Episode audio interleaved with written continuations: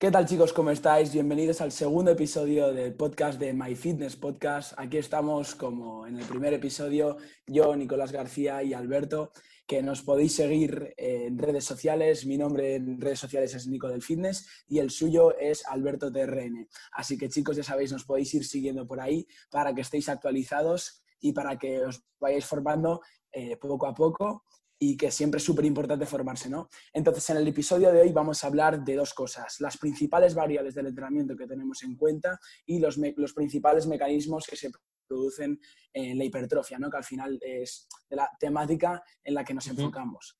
Entonces, eh, Alberto, eh, ¿algo que añadir? Sí, bueno, de lo que vamos a hablar, variables del entrenamiento, las tres principales y los mecanismos que inducen a la hipertrofia.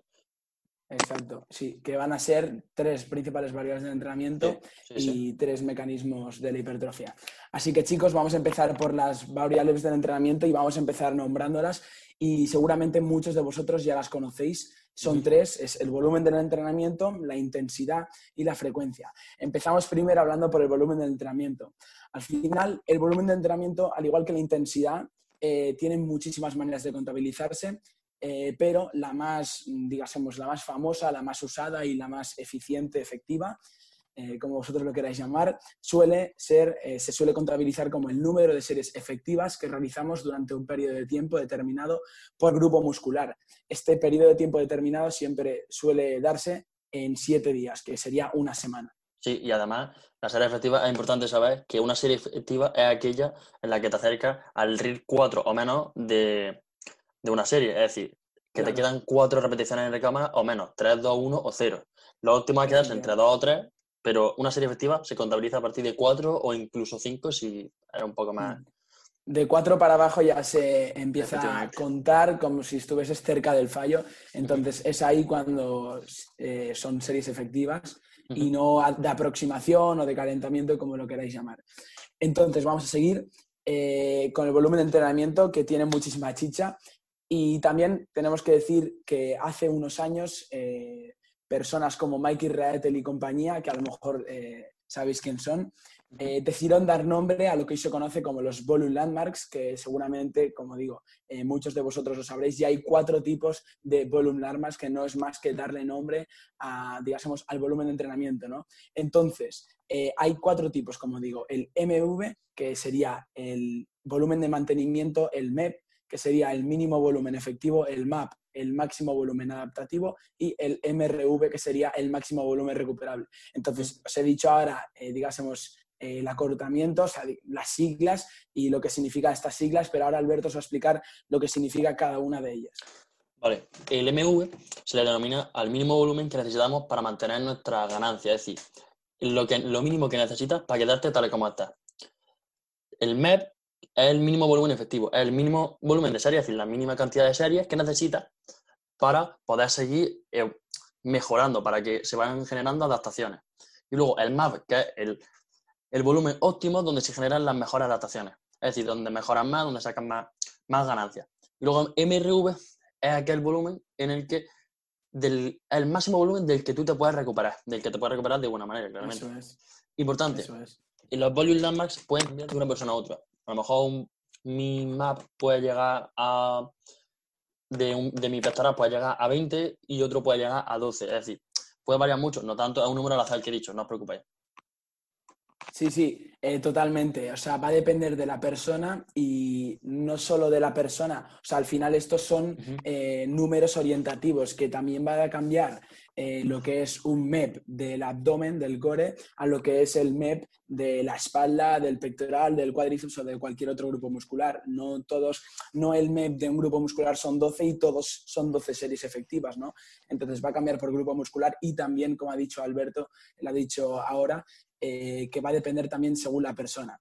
Entonces, una vez así explicado un poco, porque como ya sabéis, eh, esto da para mucho, el volumen de entrenamiento podríamos estar eh, muchísimo tiempo hablando de ello y sobre la intensidad y todo lo que vamos a hablar hoy, pero ya si queréis nos adentramos, hablamos más, digásemos, más en detalle en otros podcasts, pero hoy lo vamos a explicar para que se os quede la idea clara y sea más a modo de grosso modo, ¿no?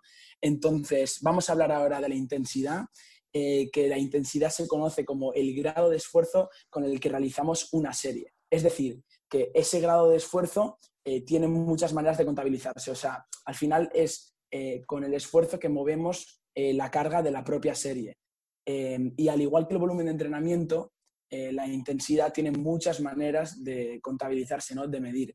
Y la más famosa, al igual que hemos dicho que el volumen de entrenamiento son las series efectivas, en este caso la intensidad sería el RIR, que no sería más que reps in reserve.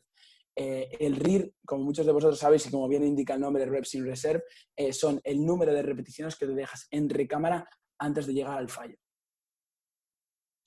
Y bueno, también es importante saber que la intensidad y el volumen están muy correlacionados. Tú, como no sé quién decía en, el congreso de Mass Mass Academy, eh, Joseca, dijo que o se entrena fuerte o se entrena mucho. No se puede hacer ambas cosas. Es decir, puede hacerse, pero no es lo óptimo. Es decir, tú puedes entrenar con pocas series por grupo muscular, pero muy intensas, o con unas series mayores, pero con una menor intensidad.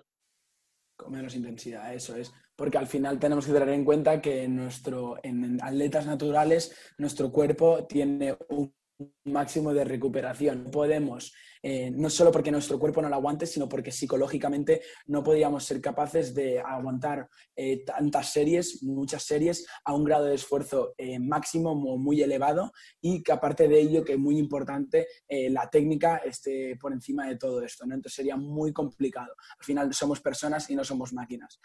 Entonces, vamos a hablar de la tercera principal variable del entrenamiento y es la frecuencia, que al final no es más que el número de veces que, trabajamos un grupo muscular durante un periodo de tiempo determinado, que como hemos dicho en el, volumen de entrenamiento, este periodo de tiempo determinado suele darse en siete días, en una semana natural, pero depende del microciclo, pues pueden ser menos días que no suele ser muy común, pero bueno, puede ser.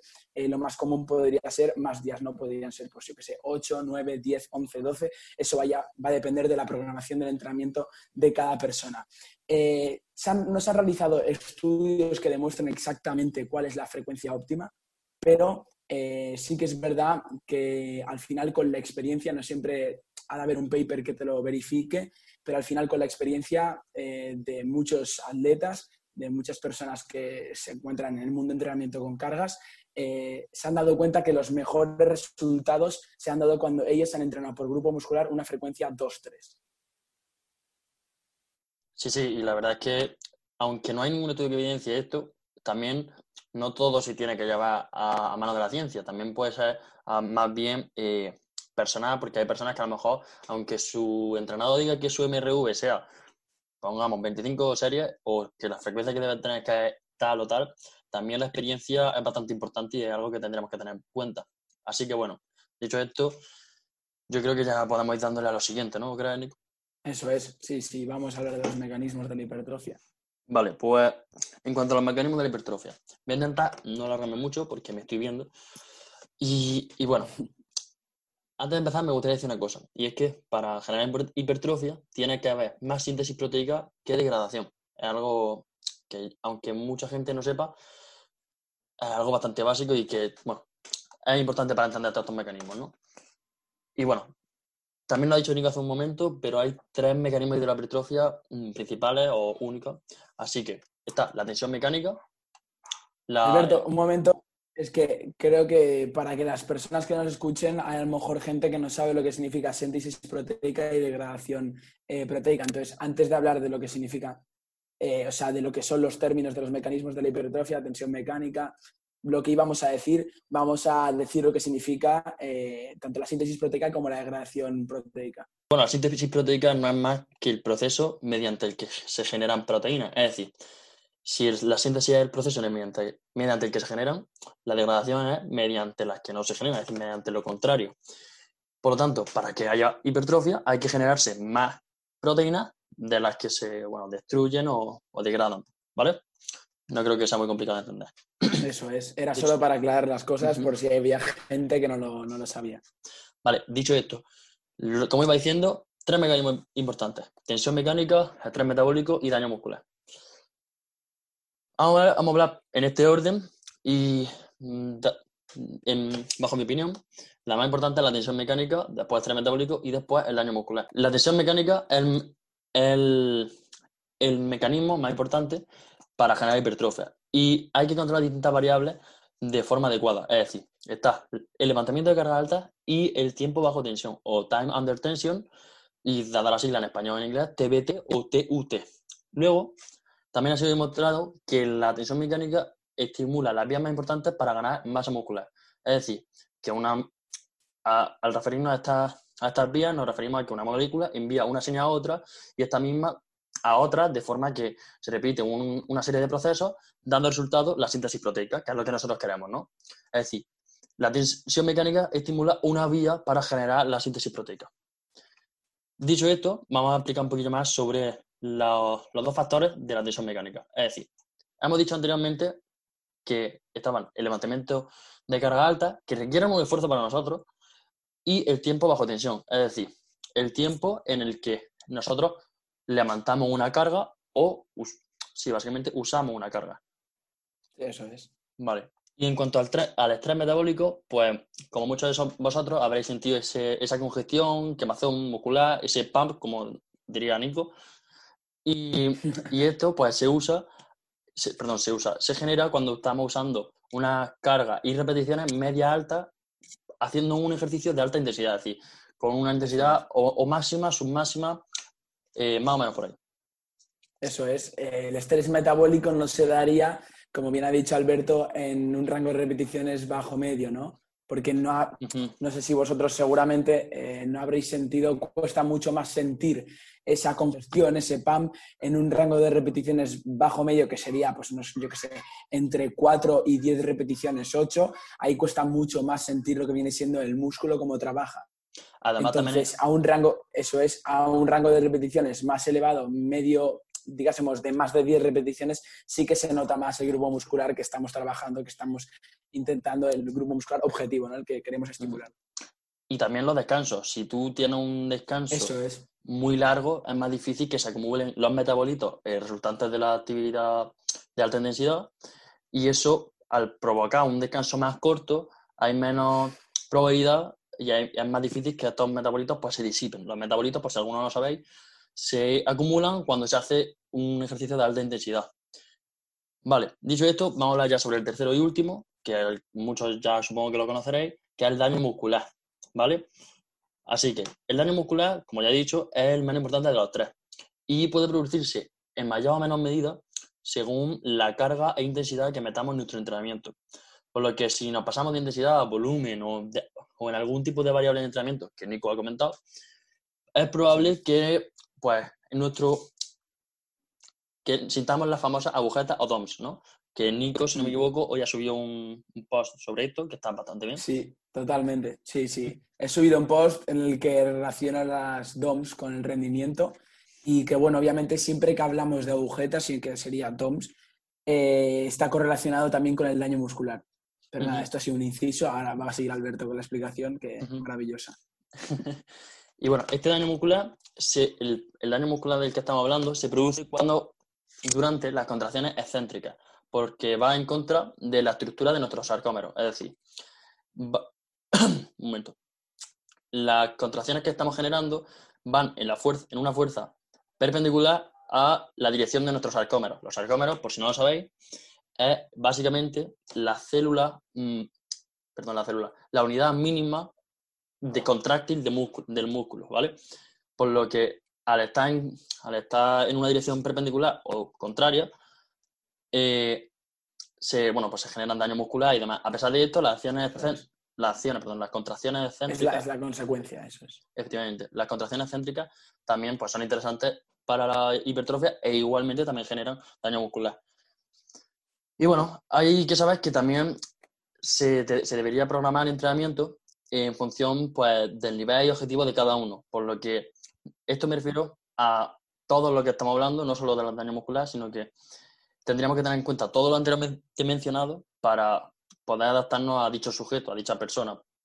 Eso, sí, sí, totalmente. O sea, hay que adaptarse, todo esto hay que adaptarlo a la persona, no, digásemos, eh, esto muchas veces se, malinterpreta en el mundo del entrenamiento y es para mí lo bonito del mundo del entrenamiento entre muchas cosas que tiene y es que al final para llegar a un camino no es eh, sota caballo de rey, sino que hay muchos caminos, hay muchas vías para llegar al mismo. Y bueno, también es importante decir, muchos de vosotros conoceréis eh, una, bueno, no es que conozcáis, pero imaginaos por un momento una gráfica en forma de U invertida. Y a esto nos referimos con que si nosotros nos pasamos de daño muscular, es probable que el rendimiento se vea mermado. Es decir, hay un punto, una golden zone, es decir, una zona de óptima en la que... Sobre entrenamiento. Efectivamente, en la que si nosotros nos pasamos, probablemente mermemos un poco nuestra, nuestra ganancia, nuestra gains. Sin embargo, no es normal que, nos pasamos mucho de daño muscular, es más normal que pues, metamos la pata en otras variables, como ha dicho, como ha dicho Nico, de volumen, intensidad, frecuencia. Así que esto es importante, pero lo más importante para mí es el volumen, intensidad y frecuencia. Claro, eh, es totalmente, yo también estoy de acuerdo. Y también tener en cuenta que esto, lo que hemos hablado de los mecanismos de la hipertrofia, tanto la tensión mecánica como el estrés metabólico como el daño muscular eh, no son más que la causa de la hipertrofia o también lo podéis ver como la hipertrofia, la consecuencia de estos mecanismos de la hipertrofia. Así que chicos, esto ha sido todo.